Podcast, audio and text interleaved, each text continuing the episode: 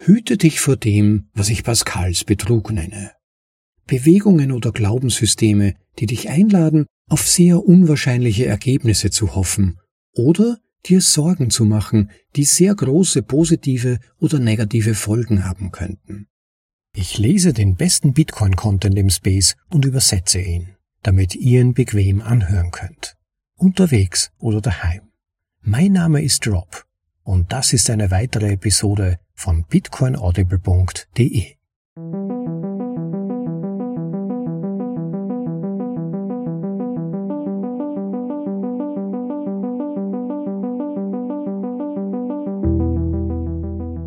Willkommen zur Folge Nummer 122 von bitcoinaudible.de, dem Podcast mit den besten Artikeln aus dem Bitcoin Space, für euch in die deutsche Sprache übersetzt und danach vorgelesen, zum bequemen Anhören, ob unterwegs oder daheim. Also heute erwartet euch ein spannender und häufig übersehener zweiteiliger Text von Nick Sabo aus seinem Unenumerated Blog. Wer diesen Blog kennt, der weiß, dass er zahlreiche geniale Fundstücke enthält, die unseren Blick auf die Welt verändern können. Ja, und eigentlich gilt das auch für diesen Artikel, würde ich meinen. Er befasst sich mit der erstaunlichen Frage, warum es mitunter für uns völlig rational erscheinen kann, sich über äußerst unwahrscheinliche Szenarien Sorgen zu machen oder auf sie zu hoffen. Das ist ein spannender und häufig übersehener zweiteiliger Text von Nick Sabo, den ich für euch im Rahmen einer einzelnen Folge heute vorlese. Und ich füge dann wie häufig noch ein paar Nachgedanken meinerseits darüber nach, wie die beschriebenen Denkfallen unseren Blick auf die aktuellen Verrücktheiten unserer Zeit, aber auch den sogenannten Kryptobereich verändern könnten. Ja, ich wünsche euch spannende Minuten und freut euch schon mal auf diesen Text vom legendären Nick Sabo mit dem Titel Pascals Betrügereien von Nick Sabo im Originaltitel Pascal's Camps. Teil 1 vom 14. Juli 2012. Hüte dich vor dem, was ich Pascals Betrug nenne.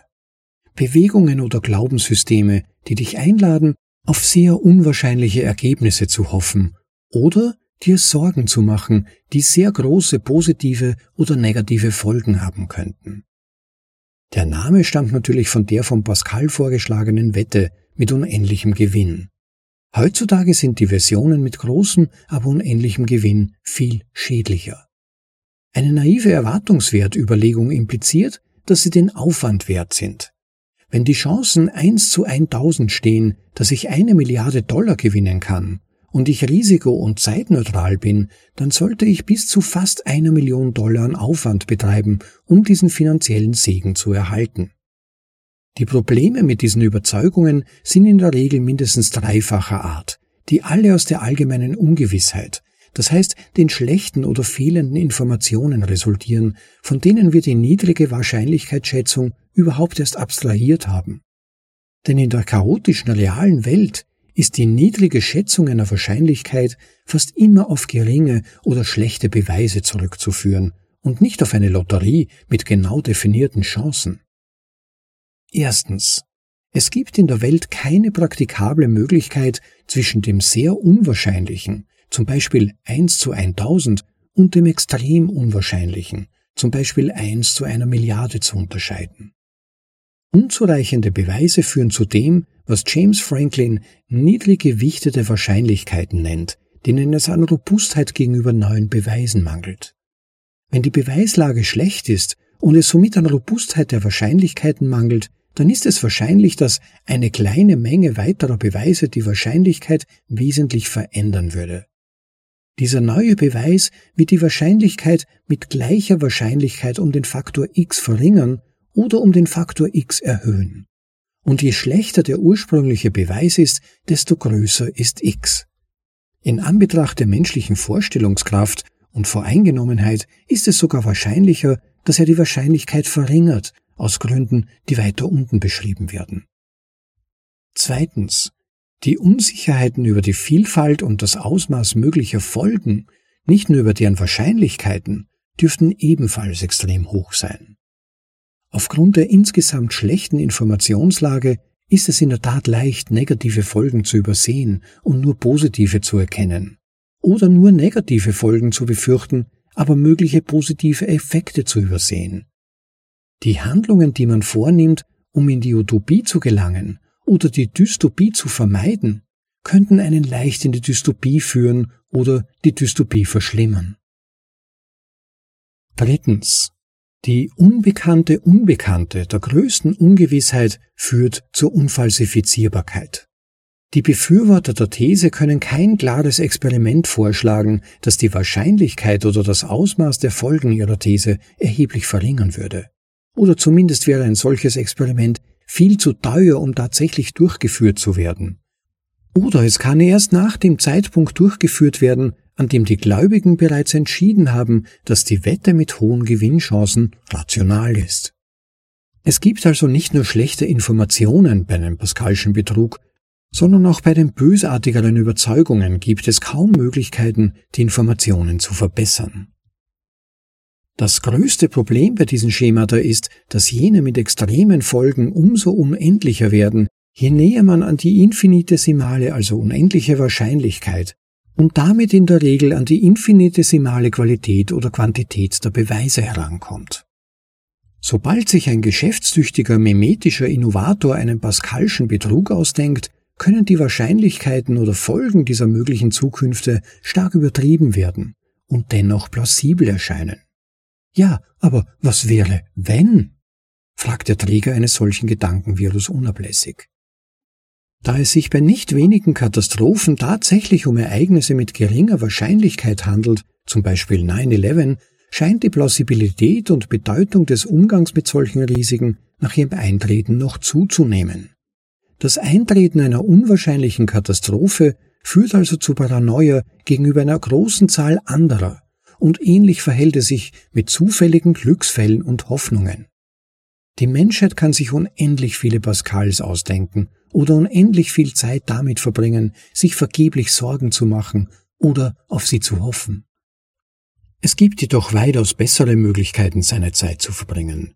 Zum Beispiel indem man darüber nachdenkt, was in der realen Welt tatsächlich geschehen ist, anstatt über die unzähligen Dinge nachzudenken, die in der Zukunft geschehen könnten, aber höchstwahrscheinlich nicht gesehen werden oder die wahrscheinlich ganz andere Folgen haben werden, als man erwartet.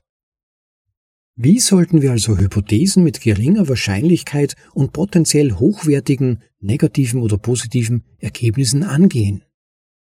Franklin und andere weisen darauf hin, dass der stark quantitative Stil der Statistikausbildung, so wertvoll er auch ist, dazu führen kann, dass die eher qualitativen, logischen, rechtlichen und kausalen Perspektiven, die für ein intelligentes Verständnis der Daten erforderlich sind, vernachlässigt werden.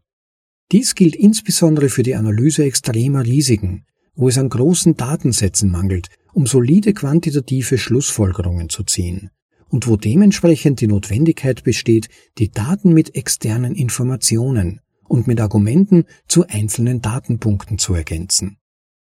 In den oben zitierten Punkten stimme ich mit Franklin überein und füge einen noch unverblümteren Vorschlag hinzu. Höre auf, mit großen Wahrscheinlichkeiten um dich zu werfen und von großen Konsequenzen zu träumen, als ob du etwas tiefgreifendes vorhättest. Wenn du nicht in der Lage bist, die erforderlichen Informationen zu sammeln, um die Unsicherheiten zu verringern, und wenn du keine Experimente vorschlagen kannst, um die Hoffnungen oder Befürchtungen falsifizierbar zu machen, dann höre endlich auf zu träumen. Halte außerdem die Klappe und hör auf, den Rest von uns davon überzeugen zu wollen, mit dir zusammen unsere Zeit mit Hoffnungen oder Sorgen über diese Fantasien zu verschwenden. Versuche mehr Zeit damit zu verbringen, dich darüber zu informieren, was in der realen Welt tatsächlich geschehen ist. Auch diese Studie ist mit Unsicherheiten behaftet, aber sie sind unendlich viel kleiner. Pascals Betrügereien Teil 2 vom 23. Juli 2012 Neben der Roboterapokalypse gibt es viele andere und oft wichtigere Beispiele für Pascal-Betrügereien. Die folgenden sind oder waren möglicherweise solche schlecht belegten, aber weithin gefürchteten oder erhofften extremen Folgen. Heutzutage scheinen die Ängste zu überwiegen. Erstens dass wir derzeit auf ein weiteres Desaster in der Finanzindustrie zusteuern, das noch schlimmer ist als 2008. Überzogene Erwartungen haben oft die Form, ähnlich wie die Überraschung, die wir zuletzt erlebt haben, nur noch extremer. Zweitens, dass die globale Erwärmung die Katastrophe X verursacht hat oder verursachen wird, also Dürren, Überschwemmungen, Wirbelstürme, Tornados und so weiter. Drittens, ein ganzes Hexengebräu von Ängsten, die, ähnlich wie das, was gerade passiert ist, waren die vielen Ängste vor terroristischen Katastrophen, die in den Jahren nach dem 11. September 2001 wie die Pest aus dem Boden schossen. Kofferbomben, die tickende Zeitbombe als Vorwand für die Legalisierung von Folter, Umschläge mit geheimnisvollem weißem Pulver und so weiter und so fort. Viertens, auf der Seite der positiven Tagträume stehen Eric Drexlers molekulare Nanotechnologie, Vorhersagen aus den 1980er Jahren, selbstreplizierende Roboter, Assembler, die fast alles herstellen können und so weiter. Eine völlig neue industrielle Revolution, die alles billig machen würde. Stattdessen wurden viele Dinge durch Outsourcing und eine Hightech-Version des T-Shirt-Drucks billig. Und Nanotechnologie wurde zu einem coolen Schlagwort, das man benutzt, wenn man über Chemie spricht. Fünftens. Eine große Hoffnung einiger naiver junger Ingenieure in der Ära der hohen Ölpreise in den späten 1970er Jahren. Solarenergiesatelliten aus Mondmaterial mit O'Neill-Raumfahrtkolonien als Unterkunft für die Arbeiter. Tatsächlich sollten nach den spektakulären und spektakulär teuren Apollo-Mondlandungen eine ganze Reihe von Astronautenreisen und Industrien im Weltraum folgen. Ein Tagtraum nach dem Motto ähnlich wie kürzlich erlebt, nur noch mehr. Und schließlich sechstens, die Vorstellung, dass der Internethandel den stationären Handel ersetzen und all das Geld einbringen wird, das diese Unternehmen verdient haben, war die Ursache für die Internetblase in den späten 1990er Jahren. In der Tat können die meisten oder alle Blasen und Depressionen auf den Finanzmärkten durch optimistische bzw. pessimistische Pascalsche Launen verursacht werden. Die Geschichte ist voll von vielen, vielen weiteren solchen Manien und Ängsten, sei es bei kleinen Gruppen von ansonsten intelligenten Menschen oder bei der großen Mehrheit einer Gesellschaft. Manchmal treten schlecht bewiesene Folgen tatsächlich ein, nur auf ganz andere Weise als erwartet. Zum Beispiel Kolumbus, der dem Rat angesehener Autoritäten wie Strabo und Oscanelli folgte und nach Westen in Richtung Indien aufbrach und stattdessen in Amerika landete.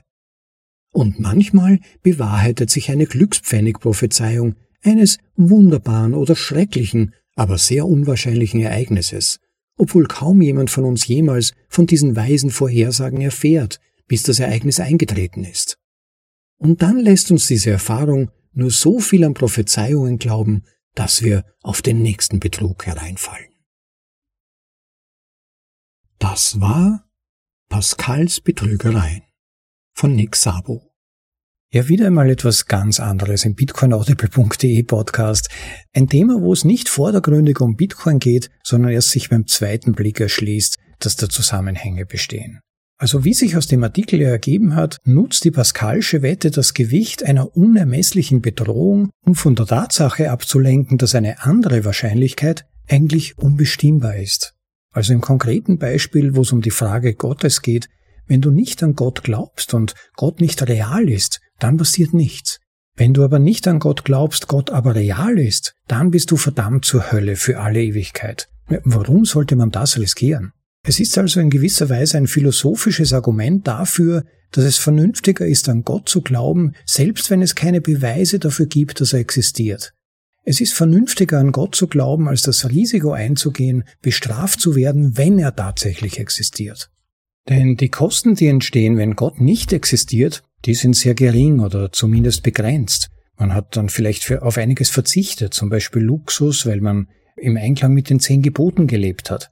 Aber wenn Gott existiert, dann hat man entweder unendlichen Gewinn oder unendliche Verluste. Eine Ewigkeit im Himmel oder eine Ewigkeit in der Hölle, wenn man falsch gewettet hat.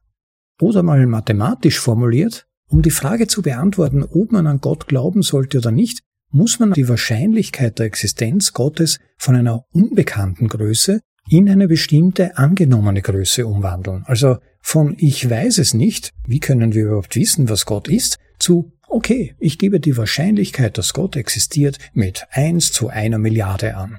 Und jetzt war aber Pascal ein Mathematiker. Er hat gewusst, dass selbst eine Wahrscheinlichkeit von eins zu einer Milliarde der Hölle nicht gewachsen war. Warum also das Risiko eingehen? Und der Köder dabei sozusagen ist die erzwungene, implizite Umwandlung des Unbekannten in angenommene, definierte Zahlen mit, unter Anführungszeichen, geringer Wahrscheinlichkeit. Aber das ist wieder versucht durch Null zu dividieren. Es ist ungültig. Das ist der Pascalsche Betrug, die Pascalsche Denkfalle. Und das Spannende bei diesem Dilemma ist, dass es ja auch für trivialere Entscheidungen gilt, die wir treffen müssen, bei denen es aber immer entweder um ein bestimmtes Bedrohungsszenario oder andererseits großes Glück geht. Wenn sich die Bedrohung dann nicht realisiert, dann entsteht relativ geringer Verlust. Wenn die befürchtete Bedrohung aber wahr wird, dann gibt's extrem hohen Gewinn oder aber auch riesigen Verlust, wenn man die falschen Entscheidungen getroffen hat.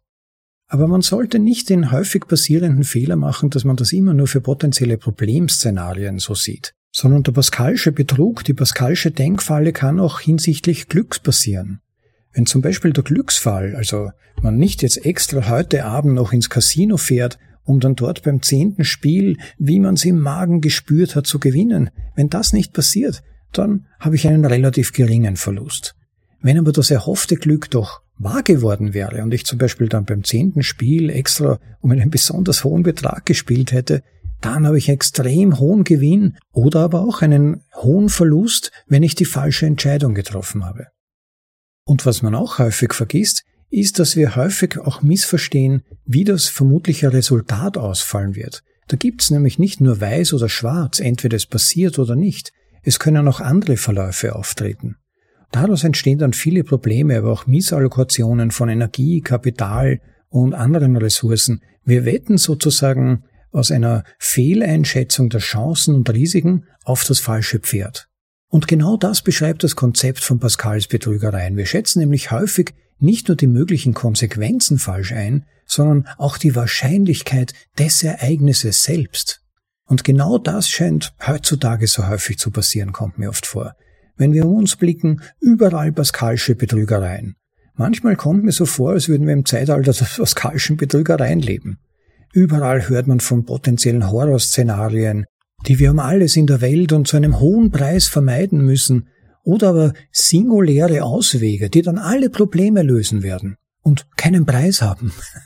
Die, ganzen, die ganze politische Maschinerie heutzutage scheint irgendwie heute mit dem Benzin von pascalischen Betrügereien zu laufen.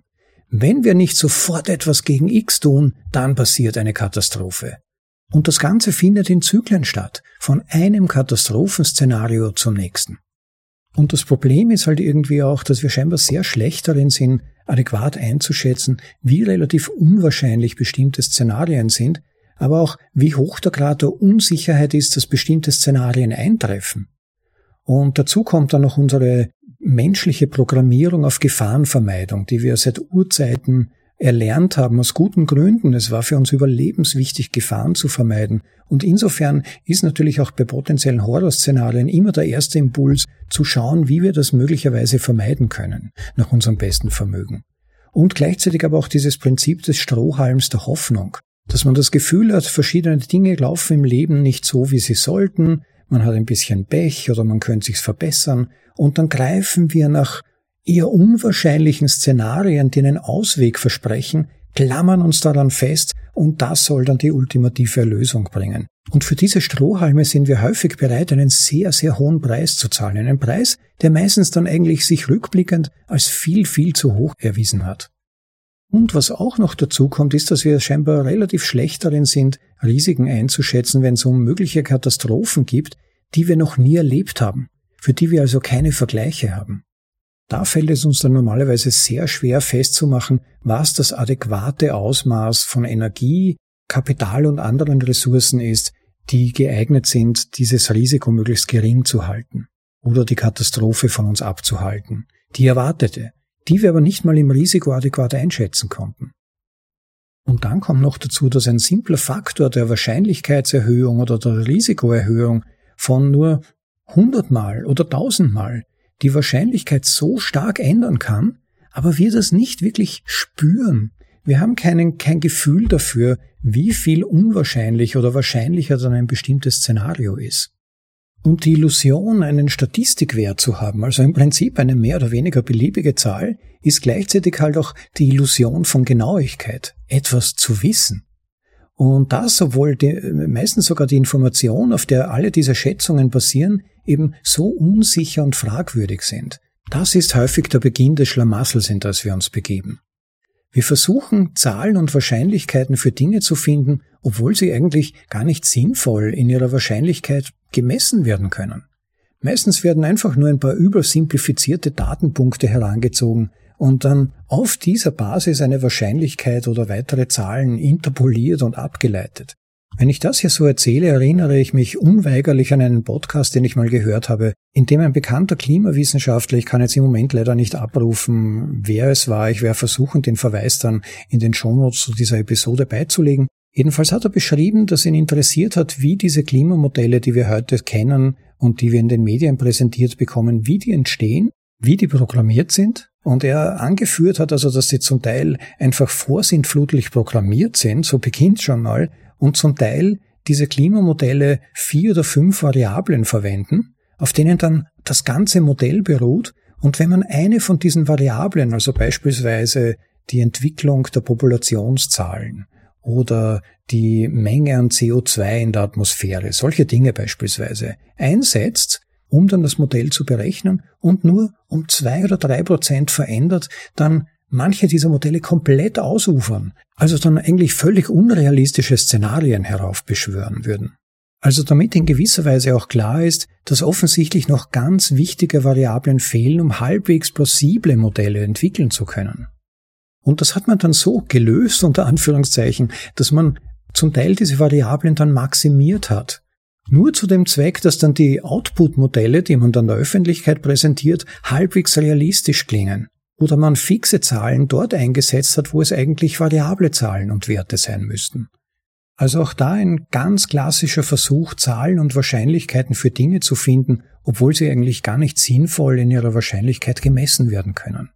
Man nimmt ein paar übersimplifizierte Datenpunkte her und auf dieser Basis versucht man dann eine Wahrscheinlichkeit oder weitere Zahlen interzupolieren und abzuleiten. Und das soll dann die Basis sein, auf der wir unser tägliches Leben gestalten sollen. Die Modelle, die da entstehen, sind Stoff für Kinofilme, könnte man sagen, aber in der Realität sollten wir uns tunlichst hüten, auf dieser Basis weitreichende Entscheidungen zu treffen. Und das Problem ist ja auch, wie soll man dann überhaupt noch sein Leben in der Realität leben?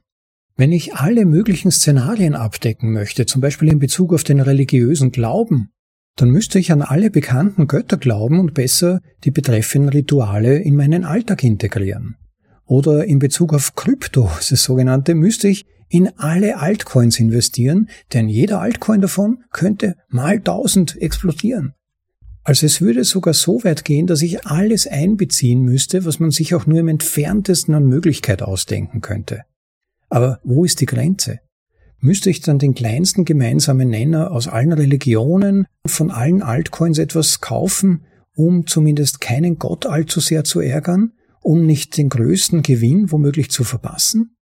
Und wie erwähnt, gibt es dann daneben auch noch die sogenannten Black Swan, also schwarze Schwanereignisse gemäß Nicolas Taleb, wo als Beispiel man sich zum Beispiel der Bankenkrise 2008 erinnern kann, wo er gesagt wurde, das System wird demnächst zusammenbrechen, das kann alles nicht mehr funktionieren. Aber dann ist ein neuer Boom gekommen. Natürlich angeregt durch die Geldschwemme, die damals ausgelöst worden ist, aber auch eine überraschend auftretende Dollar-Liquiditätskrise.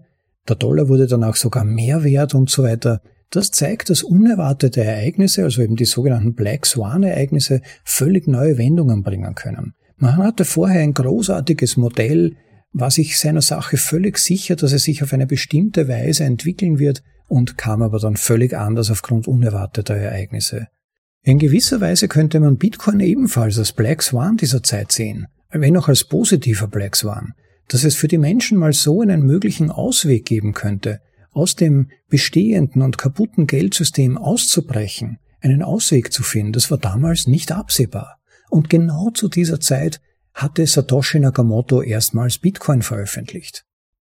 Und als Beispiel könnte man auch nennen beispielsweise das Abschalten der Kohlekraftwerke zum Ziel der CO2-Reduzierung. Wo jetzt Deutschland Großes geleistet hat, könnte man sagen, alle entsprechenden Kraftwerke sich von fossiler Energiegewinnung so weit wie möglich zu verabschieden unter größten Aufbietungen von Selbstkasteiung und gigantischen Erhöhungen der Strompreise und einer Abwanderung von Industriebetrieben und wer weiß was noch alles, basierend auf dem Modell, dass Deutschland verantwortlich sein möchte, dass der CO2-Anteil in der Luft reduziert werden soll. Und was ist passiert? China baut seine Kohlekraftwerke massiv aus und es wird vermutlich sogar zu einer Verfünffachung des CO2-Ausstoßes kommen.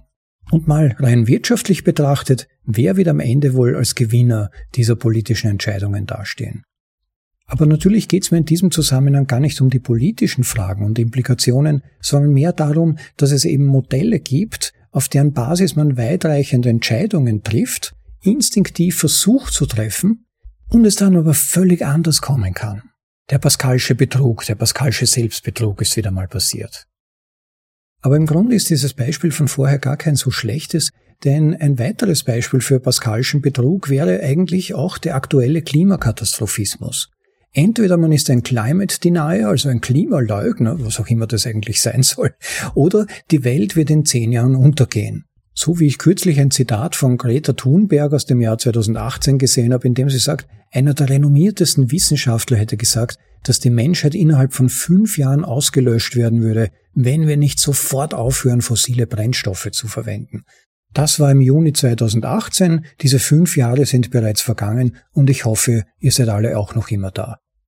Aber genau so verheizen wir im Moment unendlich hohe Kosten für diese Katastrophenszenarien, um die zu verhindern und setzen unsere gesamte reale Zukunft aufs Spiel, nur um die aktuell vorgesagten Katastrophenszenarien zu vermeiden. Und das, obwohl es auch viele andere Perspektiven gäbe. CO2 ist beispielsweise äußerst gut für die Vegetation. Der Planet wird, wie auch Satellitenbilder belegen, grüner. Es wird also auch mehr Sauerstoff erzeugt. Die Pflanzen freuen sich. Wäre es wirklich eine so große Katastrophe, wenn die Gletscher schmelzen beispielsweise? Das sind ja eigentlich in Wirklichkeit Eiswüsten ohne Leben. Wäre das so schlecht, wenn die Eismeere sicherer befahrbar werden würden und mehr Land grün werden könnte? Wohlgemerkt, hier geht es mir nicht um politische Positionen, sondern es geht mir darum, es gibt auch andere Perspektiven, die durchaus valide sein können und die zumindest einbezogen werden sollten, bevor man sich in einem spezifischen Modell, das auf zwei bis fünf Datenpunkten beruht, verbeißt und dann dort womöglich alles auf die falsche Karte setzt und nur meine Weiß- oder Schwarzperspektive im Kopf hat. Wenn wir nicht X tun, dann passiert die absolute Katastrophe. Wann wurde die Dystopie, also diese absolute Katastrophe, die für unser Leben an quasi jeder Ecke lauert, das einzig mögliche Ergebnis? Sofern wir nicht mehr Steuern zahlen natürlich und unsere Freiheit einschränken, um die Katastrophe abzuwenden. Wiederum als einzige Möglichkeit, das zu tun. Es ist so arrogant zu behaupten, zu verstehen, wie diese extrem komplexen Zusammenhänge mit Variablen, die wir noch nicht mal kennen, funktionieren. Und zu behaupten, wir würden sie aufgrund unserer Grandiosität beeinflussen können. Natürlich ohne Seiteneffekte. Ja, und zwischendurch beim Lesen von Nick Sabos Text habe ich mich auch gefragt, könnte eigentlich auch Hyperbitcoinisierung, unsere Idee von Hyperbitcoinisierung, ein Pascalscher Betrug sein? Eine spannende Frage. Und grundsätzlich gibt es ja die Regel, dass man nur einen relativ geringen Einsatz, also zum Beispiel ein bis zehn Prozent des Vermögens für Investitionen in Bitcoin treffen sollte. Ein relativ geringes Risiko, aber eine extrem hohe Chance auf Gewinn, die dem gegenübersteht. Aber was wäre tatsächlich, wenn zum Beispiel das Bitcoin-System scheitert? Zum Beispiel Softwarefehler auftreten oder das Anreizsystem über die Gebühren nicht standhält. Aber es wäre andererseits doch unwahrscheinlich, dachte ich mir, dass wir problematische Entwicklungen an diesem Punkt nicht bereits vorher bemerken würden. Das wäre nicht ein Prozess, der von heute auf morgen stattfinden würde, sondern ein schrittweise sich abzeichnen von Problemen, die auftauchen. Oder aber, wenn es zum Beispiel ein Softwarefehler ist oder ein, also ein unentdeckter Bug, der dann plötzlich zu großen Problemen führt, wäre zu erwarten, dass der soziale Vertrag von Bitcoin einen verbesserten Bitcoin fortführen würde. Wenn euch dieses Konzept des sozialen Vertrags von Bitcoin noch nicht bekannt sein sollte, dann empfehle ich euch unbedingt euch Vorlesung Nummer 15. Die war betitelt mit ein Modell für Bitcoin-Skeptiker. Es war Folge 2 einer Trilogie von Artikeln von Hase und Su Shu, euch anzuhören. Ganz, ganz wichtig zum Verständnis der Umstände, die dazu führen, dass vermutlich selbst ein Bitcoin-Bug nicht zum Untergang von Bitcoin führen würde. Aber das nur nebenbei. Aber zur Möglichkeit des Pascalschen Betrugs rund um Hyperbitcoinisierung denke ich mir auch, dass wir auch nicht mehr am Anfang stehen. Bitcoin hat bereits viel verändert. Die Welt von heute ist nicht mehr die Welt von 2008, 2009. Allein wenn man an das Wort Fiat denkt. Das Wort Fiat-Währung ist heute schon in aller Munde. Das war damals noch nicht so. Damals hat man ganz normal von Geld gesprochen, von Währung. Heutzutage unterscheiden viel, viel mehr Menschen als zuvor zwischen Fiat-Geld und Alternativen für das Geldsystem, für das Bestehende. Auch die Dämonisierung von endlicher Geldmenge hat sich verändert. Früher war es noch undenkbar, dass eine deflationäre Währung oder eine Währung mit fixer Geldmenge besser sein könnte als das inflationäre keynesianische System. Heutzutage wird das ernsthaft diskutiert und sogar immer mehr Ökonomen, Establishment-Ökonomen gestehen ein, dass das eine durchaus interessante Idee sein könnte. Und so gut wie jeder hat bereits von Bitcoin gehört. Bitcoin ist heute ein fixer Bestandteil unseres Denkens, auch des Denkens der Masse, nicht nur unserer kleinen Community.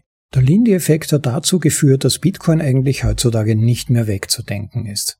Insofern ist das Risiko beispielsweise einer völligen Fehlinvestition heute doch signifikant geringer, als es das beispielsweise noch vor zehn Jahren war, würde ich behaupten. Aber ultimativ müssen wir es einfach auch auf uns zukommen lassen ausprobieren und sukzessive unser Verhalten der Realität, die sich um uns herum entwickelt, anpassen. Also zum Beispiel Fiat nachlegen und weiter KYC-freie Sets sammeln und stacken. Aber andererseits, was könnte ein besseres Beispiel für einen pascalischen Betrug sein als der Blockchain-Hype von 2017?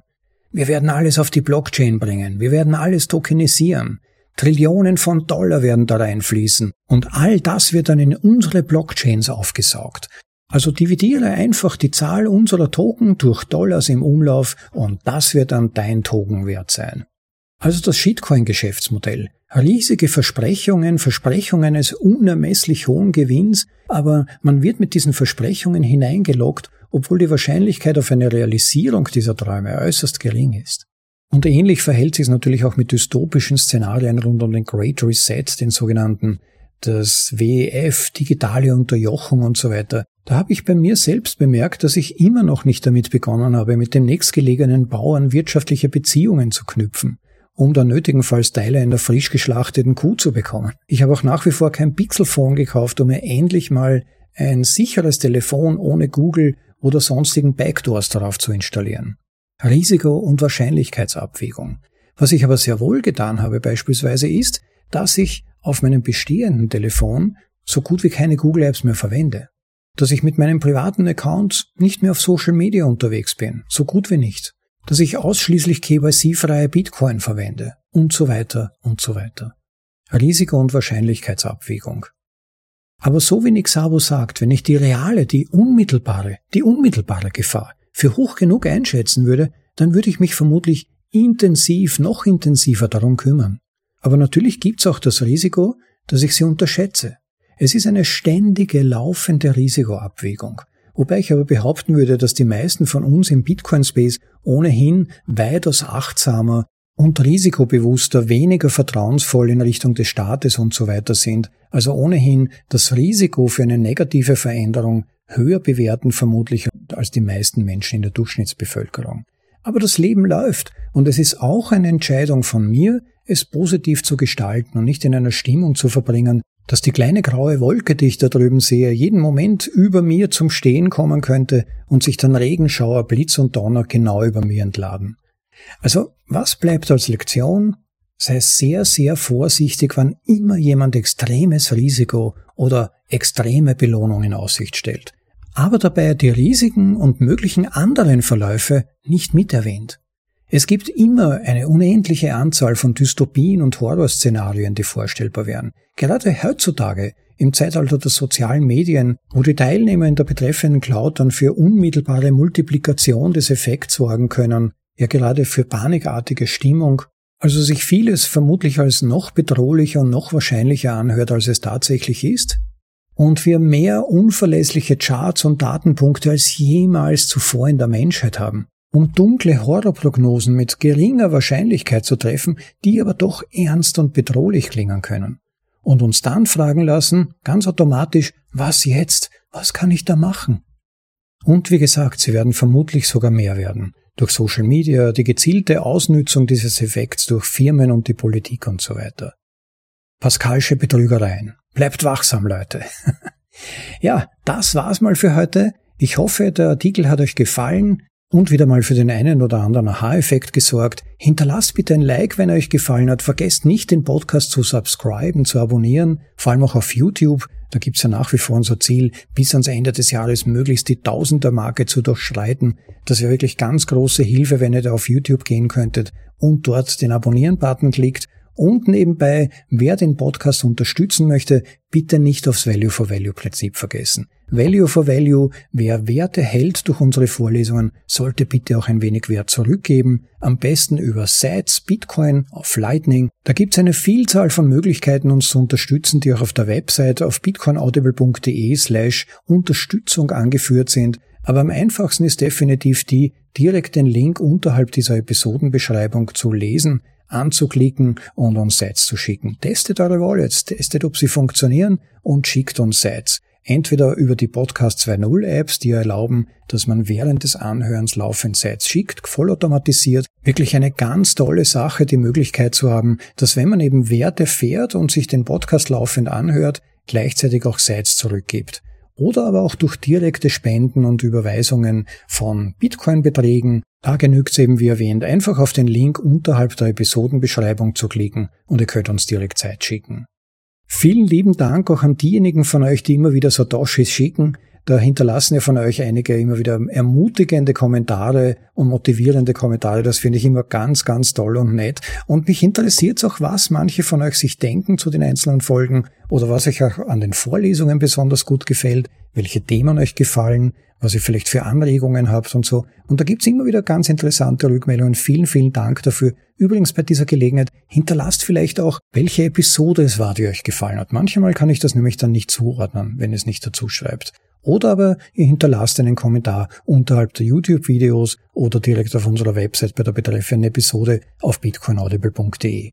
Empfehlt den Podcast weiter, bitte sorgt dafür, dass noch mehr Leute von Bitcoin erfahren und vor allem Bitcoin auch verstehen lernen. Das ist ja das Ziel unserer Vorlesungen, dabei zu helfen und mit den besten Texten auch zu helfen, in möglichst kurzer Zeit möglichst viel an Information, an fundierter und brauchbarer Information aufnehmen zu können.